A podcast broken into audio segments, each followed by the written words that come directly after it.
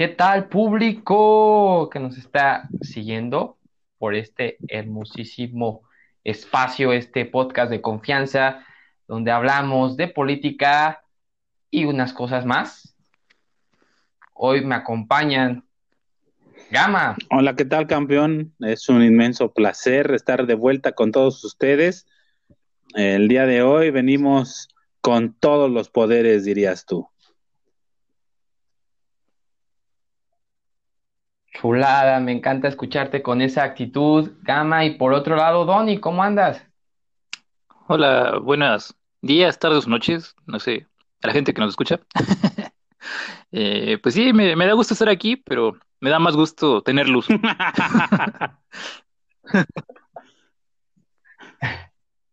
Y ahorita que está tan escaso esa situación, Así es. Pues hay que comentar eso, ¿no? Antes de empezar con los temas bien, porque creo que nadie trae la, la luz.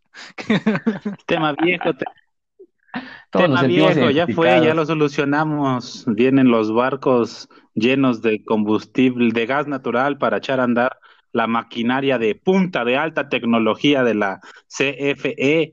¿Y cuál, cuál obscuridad, muchachos? Sí, ya, ya viene todo el carbón en camino. Eh, prepárate, capa de ozono, es tu fin. Eh, yo, yo comentarles, no sé si a ustedes les, les ha pasado, les ha tocado, se han sentido así, cuando no hay luz, este, yo me siento como en la purga, o sea, se va literalmente, yo digo, donde me agarre la oscuridad, donde esté solillo, o sea, dije, ah, caray, ah, caray, se me viene la noche y está pelada. Oye, sí es cierto. Ahorita que mencionas eso, eh, o bueno, por lo menos yo no he sabido en, estos últimos días que he estado así como fallando la electricidad, pero hay que recordar que un apagón sí puede significar una catástrofe. O sea, es como, no sé si recuerdan los famosos apagones de Nueva York, que la gente se volvía loca y rompían todo y había asaltos y, y sí, saqueos, todo ese pedo. Pues creo que en México todavía no pasa, pero bueno, no quisiera darles ideas, pero tampoco no, no, no creo que, que seamos incapaces de ¿no? No. Y mañana, boletín especial, hubo una catástrofe allá en el Zahualcóyotl, Estado de México, donde hubo un saqueo derivado del apagón. Bueno, es Nezahualcóyotl. Donny, ya Es estás nesa, dando allá hay ideas, ¿eh? saqueos a, con, a las 12 de la mañana, a las 12 del mediodía, a la 1, a las 3. O sea, mm, eh, como que mal, mal ocasión, amigo. Ahí hay saqueos every day, all day, all night. Ay, ay, Nesa, siempre nos das tanto. Sí, un saludo. Un saludo para los que nos estén escuchando por allá.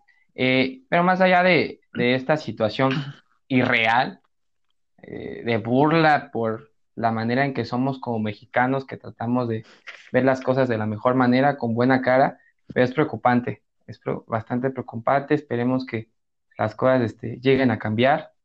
Está el suministro, mencionan que Venezuela dijo, yo, hermano mexicano, te apoyo con todo.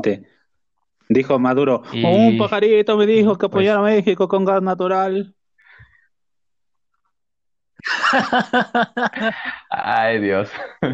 Y ahí, de paso, unas, ¿cómo se llaman sus gotas milagrosas? Ah, el- sí. Las del tío Pancho, ¿no? ¿Cómo era? No me acuerdo. Pero pues ahí, que las pongan ahí a un lado del gas, pues ahí una, una cajita de gotas milagrosas, para, no más para calar. Y ya si nos gusta, ya que esté probado, pues ya compramos. Sí, que se las ponga este Olguita, Olguita Sánchez Cordero. Y si son mejores que las nanopartículas de cítricos, pues ya, ya, ya le hicimos. Sí. Eh, pero, Gama, por ahí dicen que las de Sánchez Cordero son otro tipo de gotas, ¿eh? Sí, Ahí te paso el dato, ahí te paso el dato, para ¿no? que tus ojos no se pongan rojos. Oye, sí, Yo creo que después. tocando este tema, yo sí, no sé si era una nota como de, no sé, de, de weed.com o de, o del de forma. De sopitas. de. Pero sí, eh, yo vi una, un supuesto estudio, la verdad no le di, no lo leí entero, o sea, nada más vi como el encabezado, pero supuestamente un estudio donde decía que el, que el tratamiento con cannabis también ayudaba, no sé si, a- creo que era como parte de, de la terapia después de tener el COVID para, no sé, como para relajar los músculos de los pulmones, no sé. O alguna cosa así decía, el chiste es que ayudaba. Yo creo que era como otra de las eh, mil notas que sacan acerca de los milagros de, de la marihuana para que ya lo legalicen. Pero ahí está.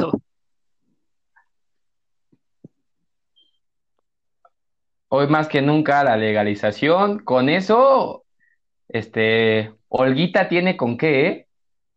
No se extrañen que en próximos meses haya algo por ahí, que de por sí ya se está trabajando, pero ¿qué temas? ¿Qué temas tenemos y esto apenas va iniciando? Y en ese sentido, yo quisiera comentarles este primer tema. ¿Lo consideran Superman? ¿Es un personaje que se le quiere?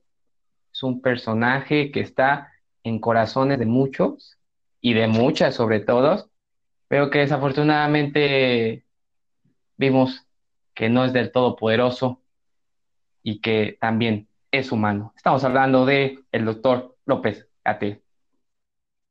Eh, comentarles que pues recibías el doctor pues se contagió de, de COVID-19, pero para construir, no hacer recuento de esta situación y el cómo estamos ahora, ¿no? Ya casi un año de que la pandemia nos sorprendiera. Hay que mencionar que ya se hablaba del coronavirus, pero nunca se imaginó lo que pudiera desencadenar. El aislamiento voluntario, los problemas económicos y sociales que esto significaría. También las dificultades de toda índole que se han ido presentando con el pasar de esta pandemia que ha tenido desafortunadamente pérdidas humanas. En este contexto, al gobierno federal lo sorprendió, lo agarró, perdón por decirlo así, con los pantalones abajo. Sin embargo, aparece la poderosa Secretaría de Salud para dar soluciones. Hay que decirlo que a la fecha nadie sabe quién es el titular de la Secretaría de Salud. Se menciona que un tal doctor, creo que ha sido como un Gasparín, un fantasma. no, Al contrario, eso. De Ah, es que como es este de la población de riesgo, creo que tiene como 80, 90 años, pues hay que cuidarlo, ¿no? Hay que cuidarlo. Sí, exacto. Sin embargo, aquí aparece el héroe, un tipo simpático que se mencionaba, estuvo también dentro del equipo que luchó contra la influencia en el gobierno de Calderón.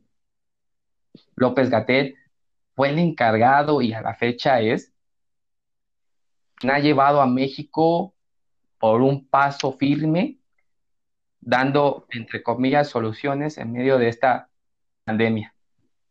Así fue ganando los corazones de todos los mexicanos. Algunos mencionaban que era por su liderazgo, otros por sus hermosos ojos de color, quizás también por su carisma. Al final eran distintos adjetivos que hicieron de Gatel un personaje vital para esta transformación de cuarta.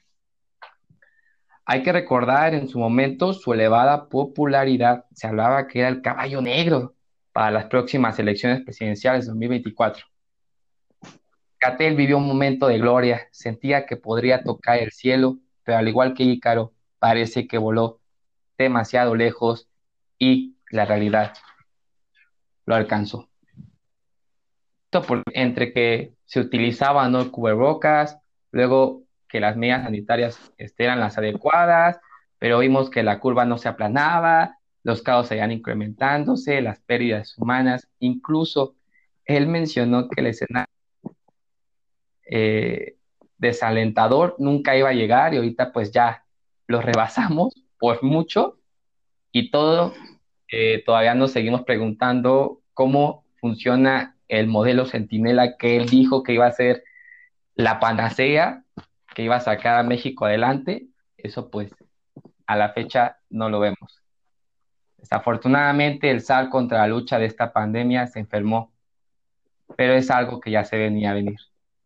Espero pronto se recupere, pero que también sean días de reflexión que le permitan ver con claridad lo que está pasando, porque estar ciegos ante, esta realidad es un acto egoísta. Muchos mencionan que se va a recuperar en Oaxaca, ¿no? La otra vez no muchos resultados, pero el muchacho en Cepolita andaba con todos los poderes. Hay que mencionar que dice que es donde estaba, pues es nudista, entonces no sabemos si también despejó y entró. Pero aquí, caballeros, les pregunto, ¿siguen creyendo en Gatel? Y también ha dado un buen manejo a la pandemia. ¿Ustedes qué piensan? A ver, la enfermedad de Gatel es, como si se cayó eh, un, ídolo, un ídolo, se apagó una estrella. Pero la verdad es que eso ya venía ocurriendo desde muchos meses atrás.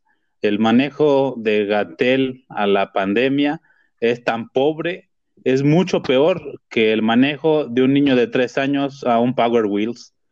Eh,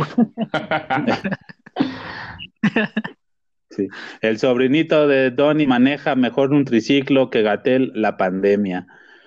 Es, es, desafortunado, es eh, triste ver cómo se juega con la ilusión y la esperanza de todo un país en la que llevamos más del doble del peor escenario. Eran 60 mil los que decían que era el peor caso y ya rebasamos con creces ese número por arriba de los 130 mil fallecidos.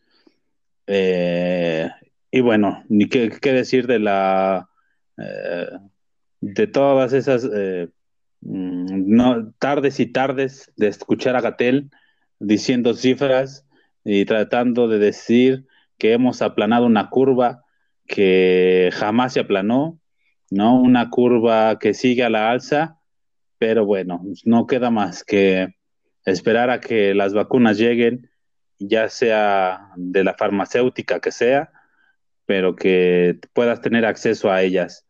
Y ahí, como dato, pues al parecer el registro que se hizo, pues es otra más de las ficciones, puesto que no sé si, bueno, hasta donde yo sé, ese folio no te lo están pidiendo. Te están pidiendo tu credencial de lector en lugar del folio que se supone que tú hiciste previamente para poder ser vacunado. Acá sí, sí, Tiene pues como sí, fíjate, un yo... electoral. Nada más porque... apesta a manejo electoral. Sí. Pues bueno, eh, mi opinión acerca de Gatel es que, pues no sé, o sea, una persona que a los, creo que fue a los 15 días o la semana de que había empezado el desmadre, eh, para defender a Andrés Manuel, le dijo a la gente que, no era necesario que usara cubrebocas porque la fuerza del presidente era moral y no de contagio. Pues ya, yo creo que desde ese momento yo supe que no podemos confiar en él, la verdad. No, no sé. Igual, van a decir, o bueno, mucha gente dice que tiene muchas credenciales y que es muy listo y no sé, que estudios no sé dónde, posgrados, etcétera. Pues sí, puede ser. No dudo de su capacidad como médico. No, no estoy diciendo que si voy a, a consulta con él no me va a curar, porque pues, seguramente si ejerciendo su profesión debe ser muy bueno. Pero yo creo que sí cayó muy feo en el juego político. Yo creo que tocó un fondo muy, muy desagradable al prestar su imagen y a prestar su, pues sí, su carrera profesional como médico y pues como servidor público a a limitarse o a exhibirse como una marioneta de lo que quiere el, pues el poder, ¿no? Que finalmente lo que él está lo que está haciendo todos los días es intentando salvar el barco mediático que tiene Andrés Manuel respecto al, al manejo de la pandemia. No tanto así como informarnos verídicamente respecto a las medidas o, al, o a las cifras reales que vivimos en México, porque también recordemos que el mismo señor en más de una ocasión dijo que el cubrebocas era este, una, una herramienta de falsa esperanza o algo así. Entonces, no, no creo que, que el, rendimiento de López Gatel se mida de acuerdo a, sus resultados en, en, el manejo de la pandemia, porque tampoco considero que sea su objetivo principal. O sea, yo creo que más bien está salvando el, pues sí, la imagen, la figura, que una, una mera ilusión, por así decirlo, de, de, lo que es realmente lo que está sufriendo México. Y si en el proceso puede salvar un par de vidas, pues, pues está bien, sería como un extra para él. Entonces, no creer en López Gatel, la verdad, no, yo no, no creí en él desde prácticamente el inicio de la pandemia, porque a mí, pues como mencioné al principio, ese comentario que hizo de, la fuerza moral, ya me, le quitó toda la credibilidad que podía tener el señor para mí. Eh, en el otro sentido de, pues si se han hecho bien las cosas, pues, pues evidentemente no. o sea, creo que, que, el hecho de que me parece que haber leído que la mortalidad de, esta enfermedad en, en, promedio en el mundo es del 10%, o sea, si usted tiene 5, 10 personas, perdón, en, en, un cuarto y todas se enferman, pues solamente una se va, va a fallecer. En el caso de México, me parece que es el 30%, o sea, tomen esas mismas 10 personas y van a ser tres muertos. Entonces, imagínense, pues es un es una medida pues muy muy desproporcionada respecto al resto del mundo. Entonces, pues efectivamente, o creo que a todas luces no se está llevando un buen manejo de la pandemia. Claro, además yo siento que López Gatel está cumpliendo una función importante en la que todas las fallas uh, del manejo de la pandemia del actual gobierno no recaen en Andrés Manuel, no, no, caen, no recaen en el presidente, recaen en Gatel. Entonces, eso salva la figura uh, intachable que quiere proyectar AMLO um, a la población. Entonces, las grandes críticas van hacia Gatel y no hacia Andrés Manuel. Eh, entonces, yo creo que por eso no lo mueven o no no hacen por un cambio, sino que está cumpliendo justamente un papel fundamental de, bueno, de absorber las críticas hacia la figura del presidente. Sí, y, además de absorberlas, también como eh, yo creo que también tiene como esa habilidad como hacer como una especie de escudo hacia su propio eh, figura y, no inventando, porque es muy bueno. yo diría que es, pues, es bastante buen demagogo, igual que, su jefe, porque da buenas excusas, por ejemplo, respecto a este asunto que empezó a manejarse ya como mediados de, de, desde el problema de lo que llevábamos de pandemia, que pues sí, usó, usó la carta de la obesidad, ¿no? O sea, nos culpó por, por gorditos, por, por eso nos estamos muriendo, básicamente, nos dijo, por, por nuestros hábitos que pues médicamente es cierto, o sea, no le puedes decir, no, eso es una excusa, porque pues efectivamente una persona que tiene pues estas, estas eh, dolencias, por así decirlo, enfermedades como diabetes, como el sobrepeso, la obesidad, pues sí queda más vulnerable a no solamente a este virus, sino a todos. Entonces, este, pues no está mintiendo en términos, este, en términos simples, en términos eh, sí, prácticos. Él no miente, solamente está usando este argumento. No sé si correctamente, no sé si sea como en lo que debemos enfocarnos, yo creo que no, pero lo utiliza.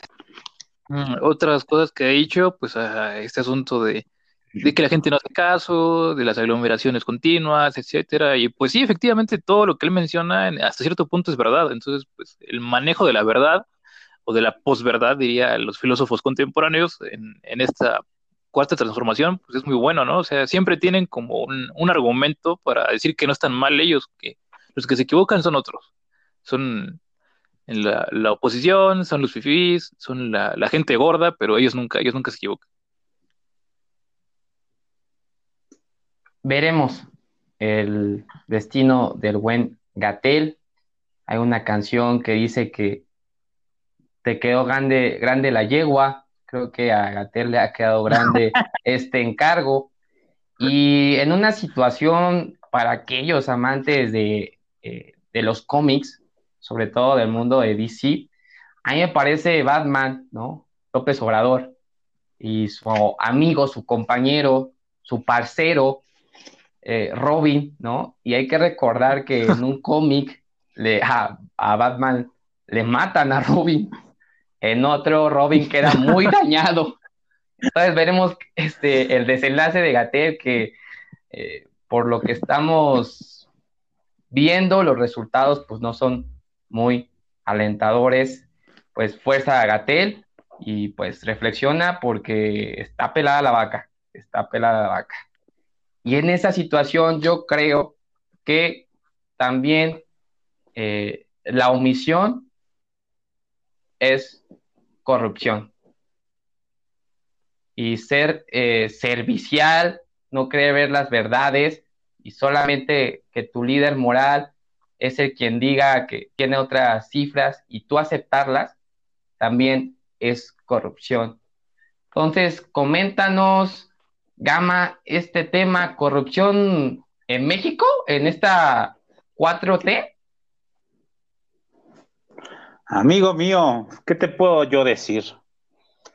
Hace dos años, dos años y medio, cuando se hacía eh, nuevas, eh, se, hacía campaña eh, ondeando la bandera de la, de abrazos, no balazos, apuntando a ese monstruo amorfo como enemigo llamado corrupción. Un una, figura se alzaba en el, en el ocaso, el hidalgo, el hidalgo mexicano, Andrés Manuel López Obrador, alzaba su lanza y apuntaba ante esos molinos que podemos llamar corrupción. Y así ha sido eh, todos estos años, estos dos años de su gobierno, en los que se ha jactado de decir que ya no la hay, de decir que se está combatiendo y se ha posicionado en, como un combatiente, ¿no? Como la figura eh, que va a ser quien saque a México de la corrupción pero yo tengo otros datos. a huevo, a huevo. Vamos a hacer un pequeño recuento de algunos casos de corrupción únicamente del año pasado. Son algunos eh, eh, instantes en los que deja, deja una estampa de la corrupción que vive el país. Veamos, como primer caso, en enero, se dio la exoneración de un personaje que hoy eh, toma fuerza y lo conocemos bien, Manuel Bartlett. El peor de todos los Bart, eh, Manuel Bartlett. Se se le investigaba por la posesión de 23 casas de dudosa procedencia. ¿Y quién salió a defenderle? Pues nada más y nada menos que el presidente, diciendo que tiene su absoluta confianza. Y no sé si ustedes, pero si el presidente confía en alguien, yo me siento más tranquilo. híjoles, híjoles. Después, para febrero, sale a la luz un caso de, malversación de fondos por escasos 20 millones de pesos en una eh, secretaría poco sonada en, una administración, en la administración de la CONADE, administrada por Ana Gabriela Guevara. Sí. Y, y entonces, rápida como es ella, salen las declaraciones de que es inocente y nuestro presidente dice que eso no puede ocurrir y le da la bendición a Ana y todo sigue adelante. La persiguieron, la corrieron, la destituyeron. ¿Hay algún proceso en contra de Ana Gabriela? No, no la hay. Seguimos. Para marzo hubo un destape de información acerca de facturas falsas en el sector salud, en donde habría un desfalco de 4 mil millones de pesos en facturas que no saben a, ciencia cierta de por qué se estaban haciendo estas facturas. Cuatro mil millones de pesos en el sector salud desviados y aunque venían siendo arrastrados ya por el sexenio de Enrique Peña Nieto, pues eh, no es que el actual haya hecho algo distinto. Entonces se sigue arrastrando una deuda exorbitante en el sector salud. ¿Hay algún juicio en contra de algún funcionario de, de estas instituciones de salud pública? No, no la hay. Posteriormente, cuando en abril se desata la pandemia, mm, se detectan este, contratos de sobreprecio en algunos inmuebles por Zoe Robledo, que Zoe Robledo hacía este, inversiones a, través del gobierno y contrataba a empresas de su hermano o de su familia para insumos médicos. Entonces, ahí Zoe Robledo fue acusado de corrupción, pero, pero, pero, pero, como en México ya no hay corrupción, obviamente fue exonerado por el mismísimo presidente. Y así Zoe Robledo protegido por el manto y por la bendición de Andrés Manuel, queda libre y no se le ha juzgado ni se le juzgará. Posteriormente, en mayo, cuando la pandemia estaba en un, punto inicial eh, creciendo y el, ya estábamos en suspensión de labores, el semáforo rojo, que estaba en el discurso de que vamos a aplanar la, la, la curva, vamos a combatir la pandemia, un sujeto llamado León Manuel Bartlett, hijo de Manuel Bartlett, vendió ventiladores al IMSS a un costo, pues un costo, ustedes dirán, bajo precio, ¿no? Aquí eh, pues le dieron el contrato porque era un precio competente y eran de buena calidad los ventiladores que tanto se están necesitando, pues no, la verdad es que vendió ventiladores 85% más caros que del precio de habitual en el mercado, 85% más caros. Y dirán, bueno, pues es que son de mejor calidad o son de una este mayor rendimiento, pues no, la verdad es que eran exactamente los mismos, y hacían exactamente las mismas funcionalidades, pero pues el IMSS dijo, me parece una oportunidad buena de invertir, quiero comprar esos ventiladores 85% más caros. Se me hace una opción inteligente de compra. Ofertón. Ofertón. Además, si son de Bartlett, seguro son buenos y nunca les va a fallar la luz.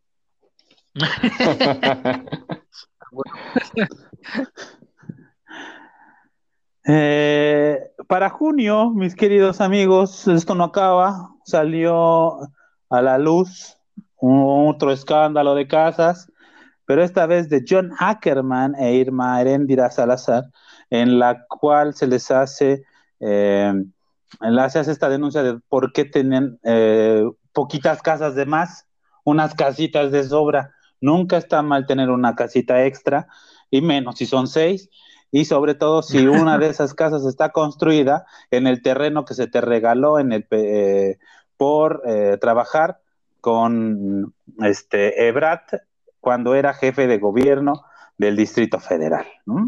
Eh. Ahí está. ¿Qué pasó? Lo enjuiciaron, demandaron a Ackerman, Irma Heréndida tuvo que dar explicaciones. No, todos los amigos, compis y compinches de la actual administración lanzaron furiosos tweets para defenderla y decir, con las casas no. Continuamos por si no les hace, por si, por si quieren seguir este bello recuento, En julio, el secretario Jesús Seade realizó 107 eh, vuelos en Premier con cargo al erario, mm, eh, la gran mayoría de estos vuelos hacia destinos que no tenían nada que ver con su trabajo. Dice, ok, un secretario puede viajar al extranjero por motivos de trabajo, claro, pero viajar a Las Vegas, la fecha que el Canelo pelea, no se me hace como que, ay, cuánto trabajo, ¿no? pues fue a ver ahí, copiar el, modelo de éxito de, que quería ser así como un Las Vegas ahí en Chihuahua o algo así. el secretario, el subsecretario Jesús se ha de, es el sparring del Canelo, es el que le da el agua. Claro que no, muchachos, son 107 vuelos Premier con cargo al erario público. ¿Cómo no?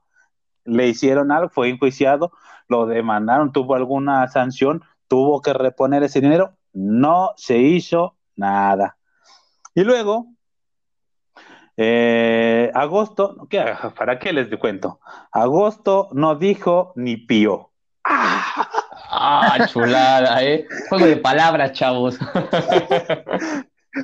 Pío Obrador salen sus videos donde da aportaciones voy a hacer eh, como si estuvieran viendo que hago comillas con mis dedos, aportaciones, ¿no? Al partido de mm, Andrés Manuel, a Morena, y la justificación, ¿no? Desde que dice Andrés Manuel que su hermano no, su hermano no estaba aceptando eh, sobornos, no estaba aceptando eh, dinero ilícito, ¿no? Era el pueblo bueno quien estaba dando su salario para fortalecer el movimiento.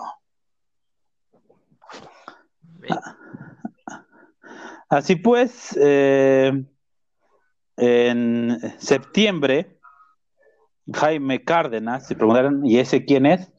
Pues no sabemos quién fue Jaime Cárdenas o no queda en nuestra memoria porque solamente trabajó tres meses ¿no? como director del instituto para devolverle al pueblo lo robado ya que renunció, renunció tras tres meses de trabajo porque resultaba que todo lo confiscado, todo lo que se, todo lo robado que se había devuelto estaba siendo saqueado por los mismos eh, funcionarios bajo la excusa de que ladrón que roba ladrón, ah, pues ok, esto ya me lo devolvieron, no está contabilizado en ningún lado, no le pertenece a nadie, pues, matanga, dijo la changa, ¿no?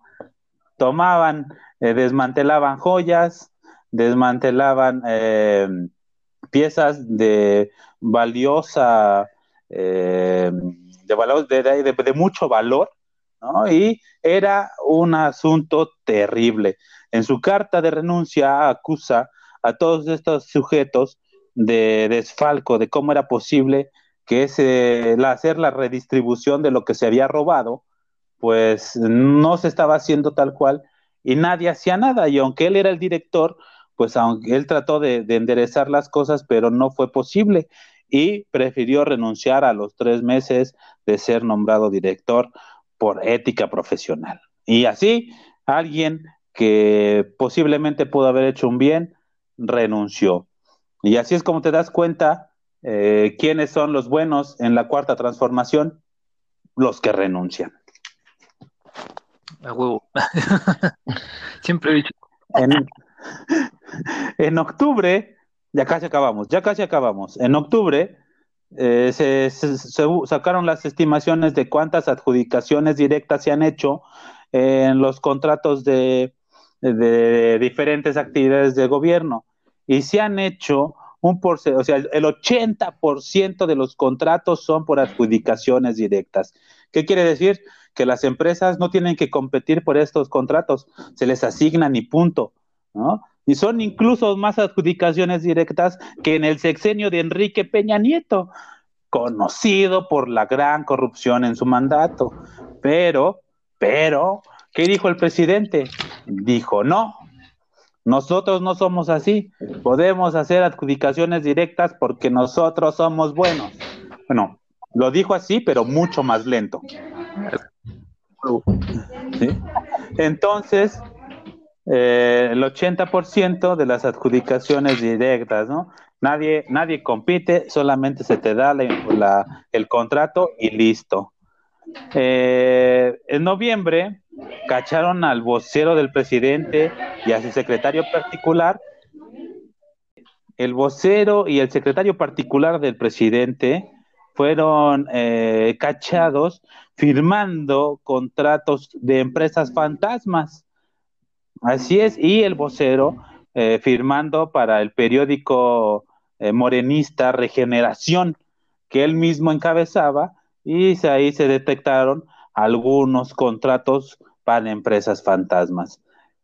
¿Hubo juicio en su contra? Pero claro que no, porque Andrés Manuel confía en ellos. Y si el presidente confía en ellos, yo confío en que esas empresas fantasmas son parte de la mafia del poder y del discurso para deslegitimar el movimiento.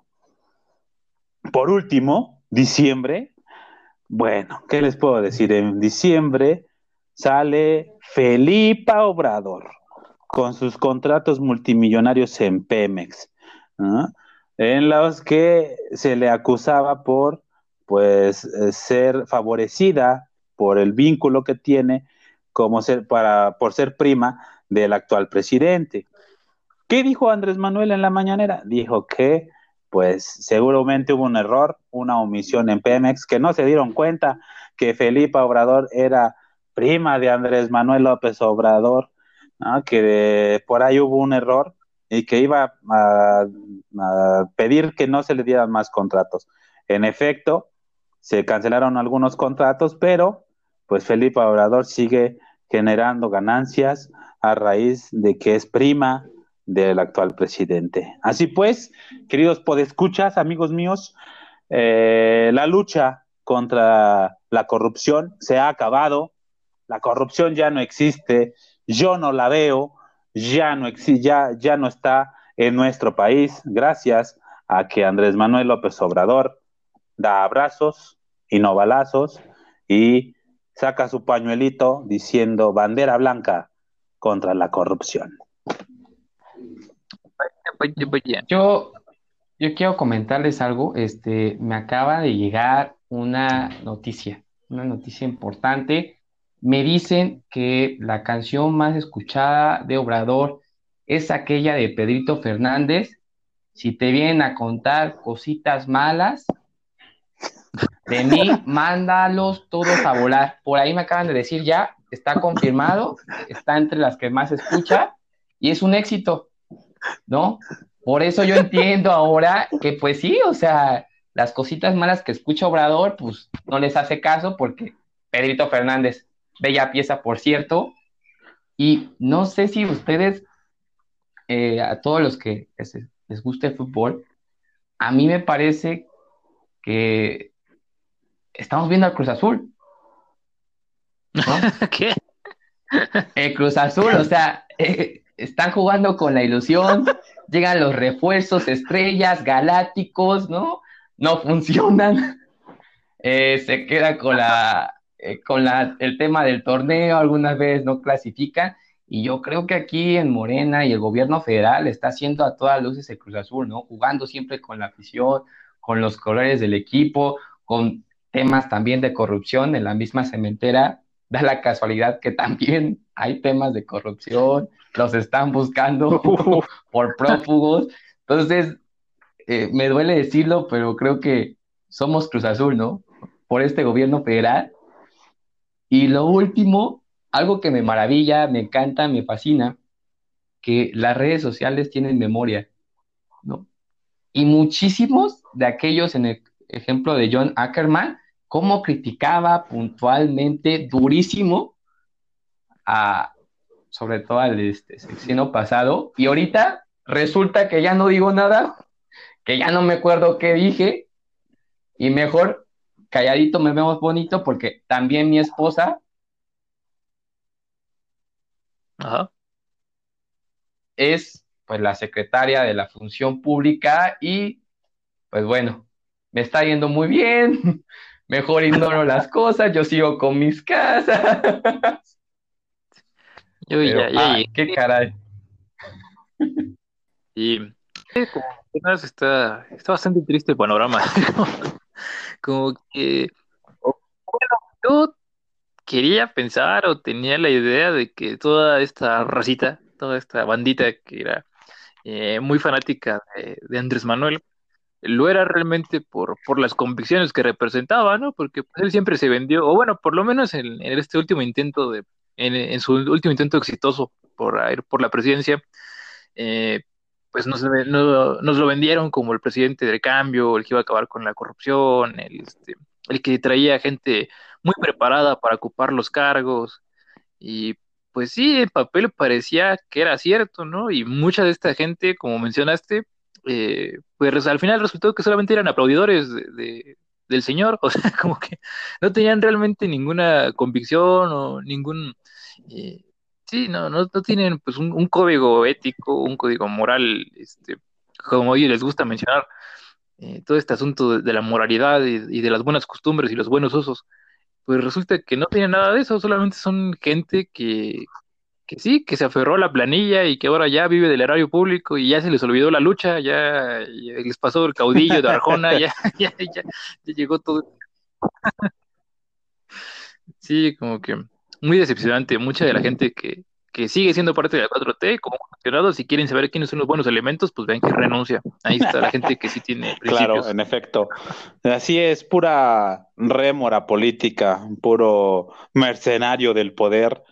Y la verdad es que, pues aún nos faltan varios años de administración morenista y en estas elecciones, pues seguimos, o al menos yo, sigo invitándoles a que salgan y voten y hagan un voto pues eh, razonado, ¿no? No les podemos decir, no, no somos quién para decirles por quién votar, pero sí los invitamos a que se manifiesten y salgan y voten. Vota, vota, vota. Para aquellos que nos escuchan, eh, si les gusta Star Wars, eh, si vieron ya la tercera, el tercer episodio, en la última parte, cuando está este, Anakin con este, su mentor, Obi-Wan, ¿no? Que ya está este paso de que Anakin ya a nada de convertirse después en Darth Vader, que Obi-Wan le dice, eh, te convertiste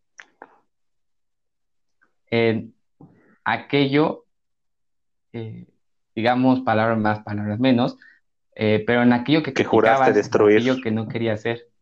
O sea, tus ideales, exactamente, Gama. Así veo esta escena. O sea, se convirtieron en todo aquello que juraron destruir. Maldito. Obi-Wan Y también, malditación. Eh, eh, eh, también decir algo importante, no sé cuál es el gusto, el fanatismo y hasta religioso, porque la 4T, la 4T se pelea con todos. O sea, con quien le diga que está haciendo las cosas mal, se pelea. ¿No? Con las instituciones al diablo y se pelea. ¿Tú qué nos puedes comentar, Doni? Pues yo creo, sin ser psicólogo, que esto es prueba de, una inmadurez, ¿no? O sea que igual que cuando uno está muy chavo o cuando uno de plano es pendejo. y este y te das te, te dan a, así pues, a, que a revisar tus errores, ¿no? Te los dan a conocer pues cuando uno es inexperto en muchas cosas o cuando uno está psicológicamente preparado para aceptar, pues ahora sí que las correcciones o los errores, pues es a lo, que recuerda al berrinche, a hacer gritos, a, descalificar, a decir, ah, sí, pero, pero el otro robó más. Entonces, pues es lo mismo, yo creo que se replica lo, individual, lo, que viene de, la persona, del individuo, a, una estructura entera, ¿no? O sea, finalmente reaccionan como, pues como lo que son, personas inexpertas en, el cargo que ocupan, eh, no en el sentido de que no hayan sido ya administradores públicos alguna vez, pues es la primera vez que, un movimiento supuestamente de este estilo, pues es, que está en el poder, es el que, el que gobierna. Pasaron de ser oposición durante casi 20 años a estar en el gobierno y ya estando ahí, pues se dan cuenta de que muchas cosas no son como pensaban, ¿no? Y cuando alguien les pone enfrente la realidad, pues en vez de decir, ok, tal vez hay que, hay que recular, hay que intentar mejorar los aspectos que están fallando en esta transformación, pues no, es que no confías, es que, es que tú eres un, tú perdiste tus privilegios y por eso nos criticas, y no sé. Neoliberal fifi. Entonces, yo, exacto. yo lo veo en ese sentido. Yo considero que es nada más, es una exhibición de inmadurez, de incapacidad para ocupar el cargo que están usando. Eh, quiero decirlo así, para no decir como que son personas inmaduras en, el ámbito personal, porque pues eso no lo sé, no los conozco personalmente, no puedo decir eso, pero pues por lo menos sí, profesionalmente no están mostrando pues madurez en, en cuestiones administrativas.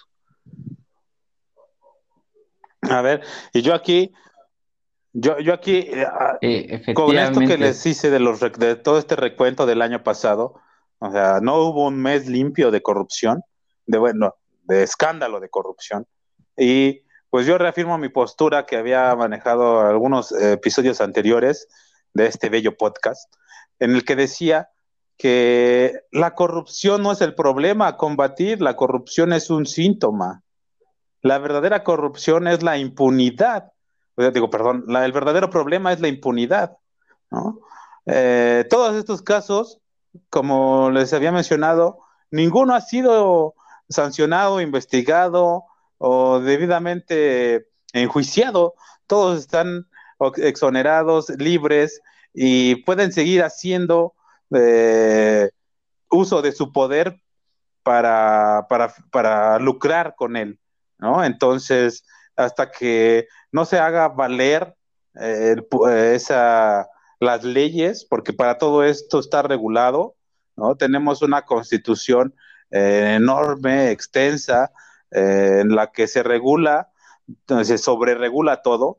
Entonces, si se la sigue ignorando, si no se hace este, mm, si no se aplica, si sigue siendo el criminal impune, pues va a seguir cometiendo eh, delitos y va, la corrupción va a seguir ahí. No se debe de combatir a la corrupción, se debe de combatir la impunidad para que a su vez la corrupción se acabe. No es un, no es, no es la enfermedad la corrupción, apenas es un síntoma de esto inmenso que es la impunidad. Sí, estoy totalmente de acuerdo.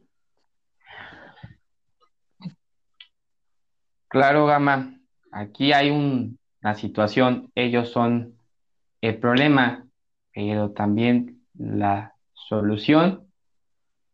Lo complicado aquí es si quieren erradicarlo, pero desafortunadamente vemos que ya les gustó y van por más. Pero cuéntanos tú, Donny, tu tema, ¿qué nos vienes a comentar? Qué, qué bueno que mencionaste esa, esa, ese pie de página que es Vienen por más, porque efectivamente yo creo que la nota que les traigo es que efectivamente vienen, ya tienen mucho y van por mucho más. Entonces, no sé, vamos a rememorar.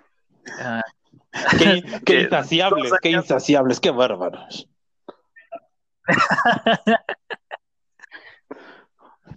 Con la cuchara ahorita grande. vamos a ver, ahorita vamos a ver cómo, cómo, se- cómo se las gastan estos muchachos. Pues no sé si se acuerdan, hace dos añitos cuando estábamos en el Zócalo, bueno, yo no estaba, ¿verdad? Cuando yo lo estaba viendo en la tele, porque pues no, no iba a ir al, al AMLOFest. Nunca tuve ganas. Entonces, este, estamos ahí presenciando al buen Andrés Manuel bailando con la Sonora Dinamita y este y dándonos su legendario discurso vestido con un traje de bolillo con flores. Porque le dieron el, el bastón de mando, ¿no? De las tribus eh, originarias. Sí, exactamente. Yo no sé cómo lleg- no llegaron las abejas, así como cuando hay feria y que se ponen los puestos de pan. Así que No, manches. Fue bueno, pero no pasó. Ah, Eh, pues resulta que este señor, eh, muy energéticamente, nos dijo que, no nos iba a fallar, que, no tuviéramos, prácticamente que no nos preocupáramos, que se iba a encargar de todo, que ya se había acabado la corrupción y que esta era la cuarta transformación y aquí ya no había corrupción, ni robo, ni, nada, ni, nada de lo que caracteriza a su administración. Entonces, dos años después, quiero hacer un ejercicio y voy a leerles un par de encabezados de notas que todas salieron exactamente el mismo día, que fue prácticamente el, entre el viernes y sábado pasado del que estamos publicando este, este podcast. Atención. Primera, primer encabezado. Cancelación del nuevo aeropuerto internacional de México costará 331 mil millones de pesos, casi tres veces más de lo prometido. Dios. El siguiente. Refinería de dos bocas, inviable, opaca y con impacto ambiental negativo. Pero corredor en el istmo de Tehuantepec está basado en cifras inverificables. Siguiente. Fonatur exageró cifras para hacer rentable el tren Maya. Sí. Programas sociales con profundas deficiencias e irregularidades financieras. y aquí viene todo esto, pues aquí, este este fin de semana prácticamente se liberó la información de lo que es la Auditoría Superior de la Federación, que pues da los resultados de por lo menos el primer año de, gobierno, del primer año de administración de Andrés Manuel López Obrador y de la 4T. Eh, pues sí, muchas veces te dirá, ¿por qué primero si lleva un chingo de tiempo? Pues porque esto es muy tardado, jóvenes, no, no crean que es fácil contar el dinero. Entonces, pues, eh, no, no se tardaron de más. Sí, vamos en tiempos. Está bien que haya salido.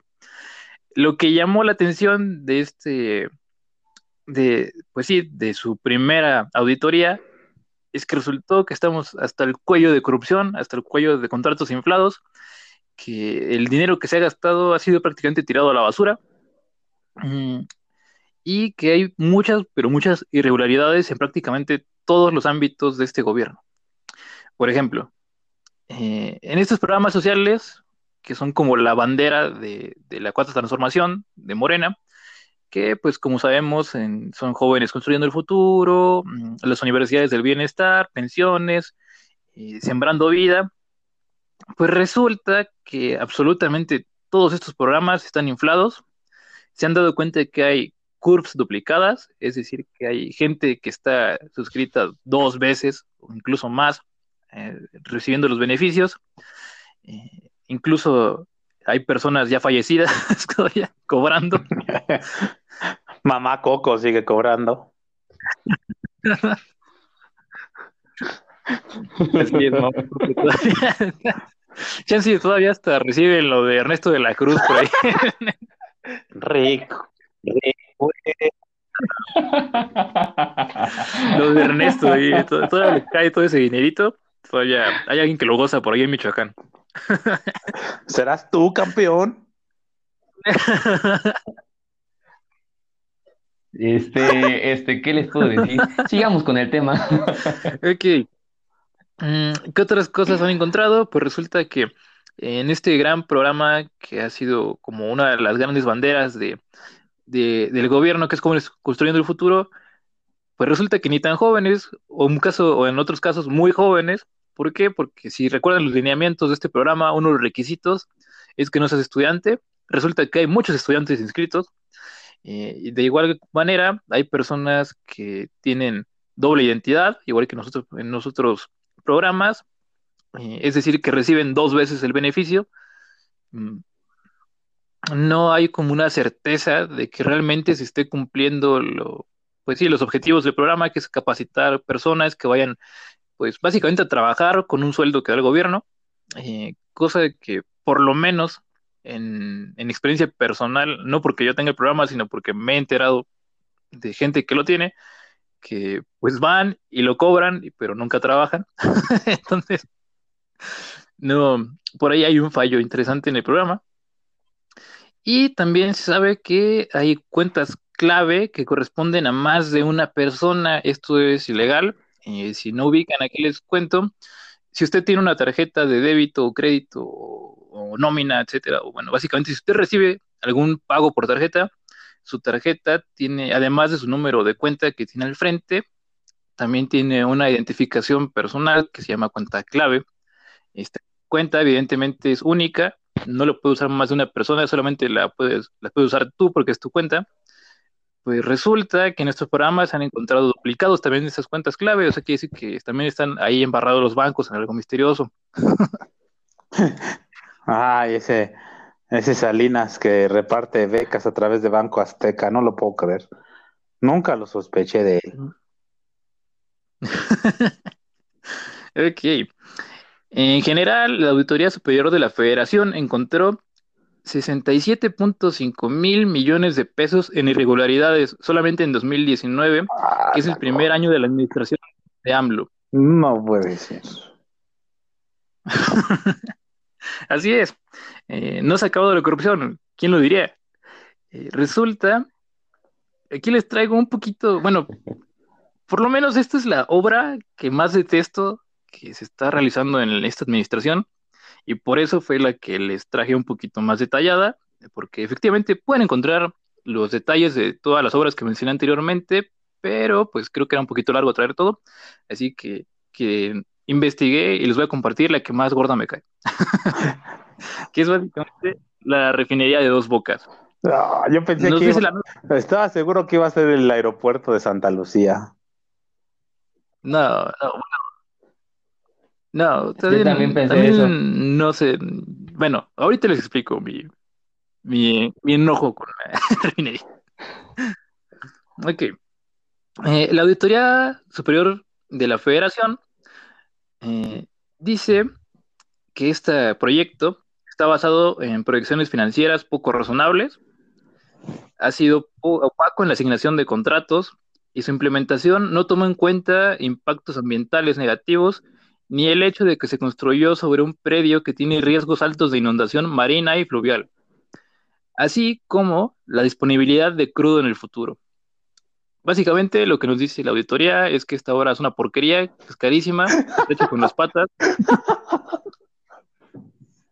y que no va para nada. Resumiendo, Y sí, de hecho, mm, bueno, aquí va mi, mi, mi por qué le encono con dos bocas. Dos bocas se me hace, creo que ya lo he mencionado en otros episodios de este programa, pues no hay que ser científico, como diría el buen presidente, no hay que ser ingeniero ni licenciado para saber que, que el petróleo no es el futuro. Que este ¿Qué? pedo está condenado. No me, no me digas que los dinosaurios licuados no son eternos. No. Malditas, malditas sea. Ujú. Y a pesar de todas estas cosas que ya mencioné, que básicamente no hay ningún estudio que diga que esto va a traer algún beneficio al país, más que las buenas palabras del presidente que dijo, ¿qué necesitamos? Eh, pues una refinería. Sí, pues, pues no, no, no trae beneficios esta obra, no contempla cosas tan obvias como, no sé si ustedes han, bueno, ya, seguramente todos nos hemos dado cuenta de que cada vez que llueve le toman fotos a esa madre y siempre está inundado y siempre sale el presidente a decir al otro día, no, es que eso es porque ahorita está construyendo y ya cuando esté acabada ya, ya no va a haber agua, va- va- nos va a respetar porque va a ser una, una obra moral. Pues no, la, la auditoría también puso en el papel ese pequeño detalle de que el terreno está de la verga y que se va a inundar siempre que llueva. Van a, van a sacrificar mujeres vírgenes a Tlaloc para evitar que se inunde. Pero sí, realmente creo que esta es la obra más horrible, más tonta que está financiando el gobierno. Mm, además de, de ser carísima, ya que evidentemente, no sé si recuerdan que cuando le ofrecieron al sector privado nadie la quiso tomar. Eh, básicamente, igual que en todos los proyectos de su administración. ¿Por qué? Porque todos son carísimos, no tienen estudios de cuándo realmente van a empezar a funcionar, de si van a funcionar, de hecho, algún día. Eh, en el caso de, Dos Bocas, que desde que estoy hablando, en esta misma nota mencionaba que era muy, muy, pero muy probable que se retrasara por lo menos 70% más del tiempo que habían prometido. Lo que lo hacía aún más inviable, porque el hecho de que estés construyendo algo que no está funcionando, pues sigue gastando dinero, ¿no? Y en ese, ese tiempo perdido, pues es tiempo en el que la, la gente ya no va, ya no va a necesitar petróleo, ya, ya basta. Es como, creo que ya lo habíamos mencionado aquí también, que ya hay unas proyecciones, por lo menos de las dos o tres automotrices más importantes del mundo, que son Ford y General Motors, y pues, ahora todos estos nuevos autos como Tesla o sí, esta nueva ola de, de, autos híbridos y eléctricos que ya tienen proyectado acabar o, por lo menos generar un catálogo más amplio de, de productos ecológicos de aquí a 10 años. Y entonces, si esta obra de dos bocas supuestamente ya tienen proyectada para ese sexenio que es imposible que se acabe, y aún así, digamos que en un tiempo esperanzador estuviera funcionando al 100% en unos 8 o 10 años, pues es, exactamente el tiempo en el que se espera que ya no exista esto, ¿no? O sea, que, ya... No, es, es, el alumno llegando al final del examen listo cuando ya todo acabó. Exacto. Pero bueno. México a la vanguardia. Totalmente, exacto. Eh, pues ahí están esos datos. Yo les digo, si quieren pues profundizar más en, la triste corrupción, en la triste desperdicio de, de, erario público que se está haciendo en estas obras, pues ahí lo pueden buscar ustedes con sus manitas. Y prácticamente googleen cualquier obra que esté haciendo el gobierno y está horrible. tiene mala calificación en auditoría. y bueno, igual, estas obras no soy ingeniero, no soy como un especialista, pero por lo menos el, tren Maya o el corredor transísmico, incluso el aeropuerto se me hacen como más viables, como que tienen un poco más de futuro, quiero pensar, me gustaría ser positivo, pero sí, este de, dos bocas me hace así como, como un hoyo negro, algo que, no, va, no va a acabar en nada, ya. Entonces, pues sí, ahí, ahí lo dejo. Si ustedes quieren ver más eh, más a fondo por qué cada una de estas obras y programas sociales están metidas hasta el cuello de porquería, pues ahí pueden, están todos los datos en la auditoría de la federación. Yo quisiera también comentar a, este tema, Donny, que la auditoría también detectó que están pendientes por aclarar o devolver 98 mil 974.6 millones de pesos. Es evidente que existen irregularidades y deficiencias en la estructura eh, del gobierno federal en todas sus áreas. Se menciona que, o las que destacan dentro de esta auditoría fueron el SAT, el INEGI, la Secretaría de Hacienda y Crédito Público, el ISTE, la Secretaría del Bienestar, PEMEX, entre otras tantas, y todavía el buen López Obrador dijo en su mañanera, exageran, y no solo eso, están mal sus datos. Yo tengo otros datos y se va a informar, y ojalá lo hagan ellos, los de la Auditoría Superior de la Federación, porque le están dando mala información a nuestros adversarios. Y yo creo que no deben de prestarse no, bueno. Pero es la vieja confiable. Pero a ver, eh, aquí otro, otro dato interesante. Andrés Manuel se ha manifestado en muchas ocasiones y de manera muy clara contra las instituciones que no están incorporadas a, la, a su gobierno, ¿sabe? A estos organismos independientes eh, al INEGI, al INE y ahora al de la Secretaría de la Función, ¿no? Este, ¿por qué? ¿Por qué tanto odio hasta estas instituciones? Pues porque son las encargadas de vigilarlo, porque son las encargadas de diagnosticar su administración y obviamente no le gusta que le digan que esté mal, no le gusta que saquen a flote todos estos eventos y datos que ponen en evidencia un manejo pobre de los recursos del país y una ineptitud eh, para gobernar que está dejando cada vez, eh, se, está viendo eh, más y más grande esta ineptitud, tanto a nivel ejecutivo y legislativo. O sea, no veo a Morena con las capacidades eh, de gobernar un país como el nuestro. Eso es triste que aquel que prometió el cambio siga siendo eh, más de lo mismo. Y aquel que prometió barrer las escaleras de arriba hacia abajo, pues olvidó traer su escoba. A lo mejor agarró al revés, ¿no? Por eso trae así. Ahí nomás raspando el piso, pero pues no.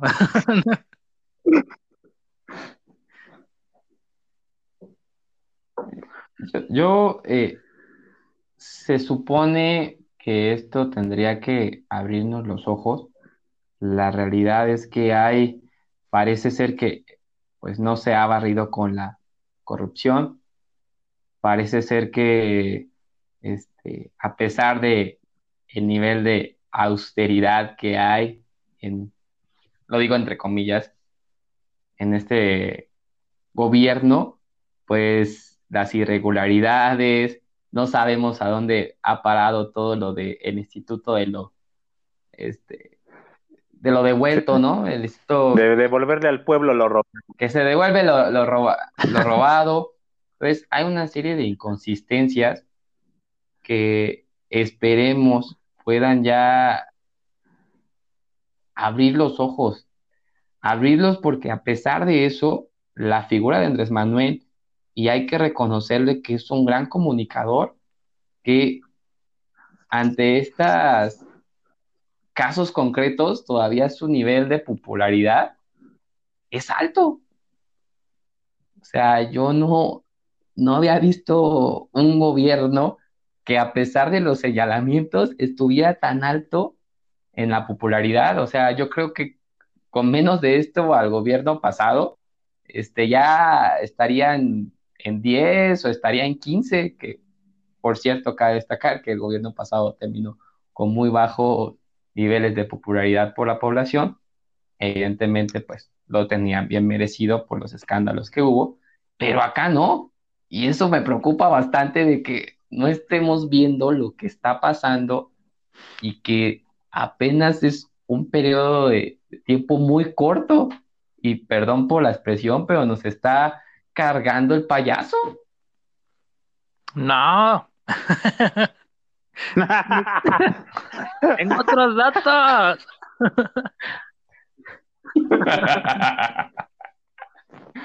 no, sí. Es que, ¿qué tiene, qué, qué tiene que pasar para que el pueblo mexicano le exija a Andrés Manuel que se ponga a chambear? A ver, lo de Ovidio, Ovidio Guzmán, ya fue y no pasó nada lo de la pandemia. Ya fue, no pasó nada. Lo de Pío, no ha pasado nada. ¿Saben? O sea, ¿hasta qué grado de corrupción, de impunidad, de mal manejo de la administración pública se tiene que llegar? Eh, se, le, se le critique, se le, se le cuestione al presidente y se le exija un buen trabajo. No, esto ya. Esto ya, ya, ya, es, ya es síndrome de Estocolmo este pedo. ya nos enamoramos con esta, con esta este, amor y no balazos, pero incluso no sé si han pensado que este López parece como eh, un Don Corleone, pero también como un un tema a comparación, con todo respeto al tema religioso, pero de, papa, de sacerdote, de que si le, este, le besas la mano y estás bien con él, te perdona todo. O sea, ahorita estamos viendo un candidato en Guerrero. No, no te metas en ese tema porque está tremendo. Que, que nada más lo, lo podemos tocar en otro momento, eh, pero está señalado ¿no? Por todos los actos de violencia hacia la mujer, también se supone nexos con el narcotráfico, entre otras tantas cosas. Y también gente de su gabinete, o sea, hay que recordar Barclay, o sea, se supone que el apagón del sistema fue él, ¿no? Él ha reconocido, pero parece que hay que besar la mano, estar bien con este don Obrador, y se te perdona todo. Es, eh, es parte de lo que les, te, digo, amigo, les digo a todos los podescuchas. ¿Qué necesita ver para exigirle a Andrés Manuel lo de Salgado Macedonio? O sea, vean todo lo que ocurrió. Ese sujeto debe estar preso, ese sujeto debe estar por, este, pagando con intereses todo lo que ha hecho. No es posible que sujetos como él pretendan ser parte de la administración y, de, dirigir, de dirigir los destinos de todo un Estado. Alguien que en, en definitiva no puede llegar a gobernar. Ese sujeto, por todas las acusaciones de, de, violencia y de abuso que tiene, debe de estar preso, no hay de otra. Pero no, Andrés Manuel confía en él y si Andrés Manuel te perdona, todo México debe de perdonarte. Así es. Pues bueno. Pues está. Está complicado eh, el panorama, pero al final eh, los que nos escuchan en su casa, los que van eh, rumbo al trabajo, los que están ahí en el trabajo y este, tienen la, la oportunidad de acompañarnos en cada episodio, pues tienen la última palabra, ustedes deciden, ustedes reflexionen y los invitamos también a que le den más seguimiento a lo que está eh, pasando con este México ya descontrolado, este México que no sé si ya sea tan mágico, me parece que ya estamos entrando a pesadillas y va a estar todavía complicado porque falta mucho a esta administración. Pues sí. Virgue. Pues eh, ya se nos acabó el tiempo, quisiéramos poder seguir, dialogar, siendo alguna es una chulada estar con tan extraordinarias personas y también con ustedes que están siguiendo puntualmente este podcast de su confianza para despedirnos, Gama, por favor, algunas palabras. Pues eh, invitarles a que nos sigan escuchando, agradecerles a todos por su atención. Mi nombre es Orlando Gama García, a mandarles saludos, a que me llegan miles y miles de correos y solamente ahí mandarles saludos a la presidenta, el vicepresidente y nuestra secretaria de club de fans, porque ahí nos apoyan constantemente compartiendo nuestro, nuestro podcast. Hay saludos, ustedes saben quiénes son. Y pues nada, fuerza y hasta, hasta la victoria siempre.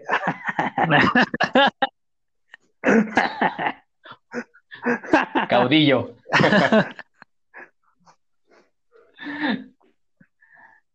Tony, ¿qué nos puedes comentar? ¿Qué palabras de aliento en medio de tanto caos? Ah, pues pues no sé, síganse cuidando, todavía, todavía se pueden morir.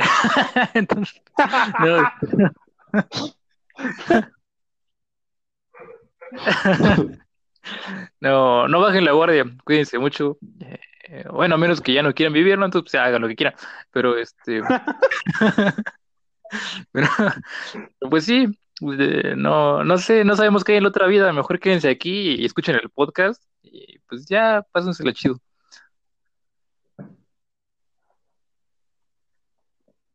Pues yo comentarles eh, que el Politicón agradece que nos sigan, eh, eh, decirles también que sueñen despierto, derrumben imposibles, cuídense mucho y vayan por todo, porque la vida es efímera y muchas veces por esta pandemia nos da más en cuenta con claridad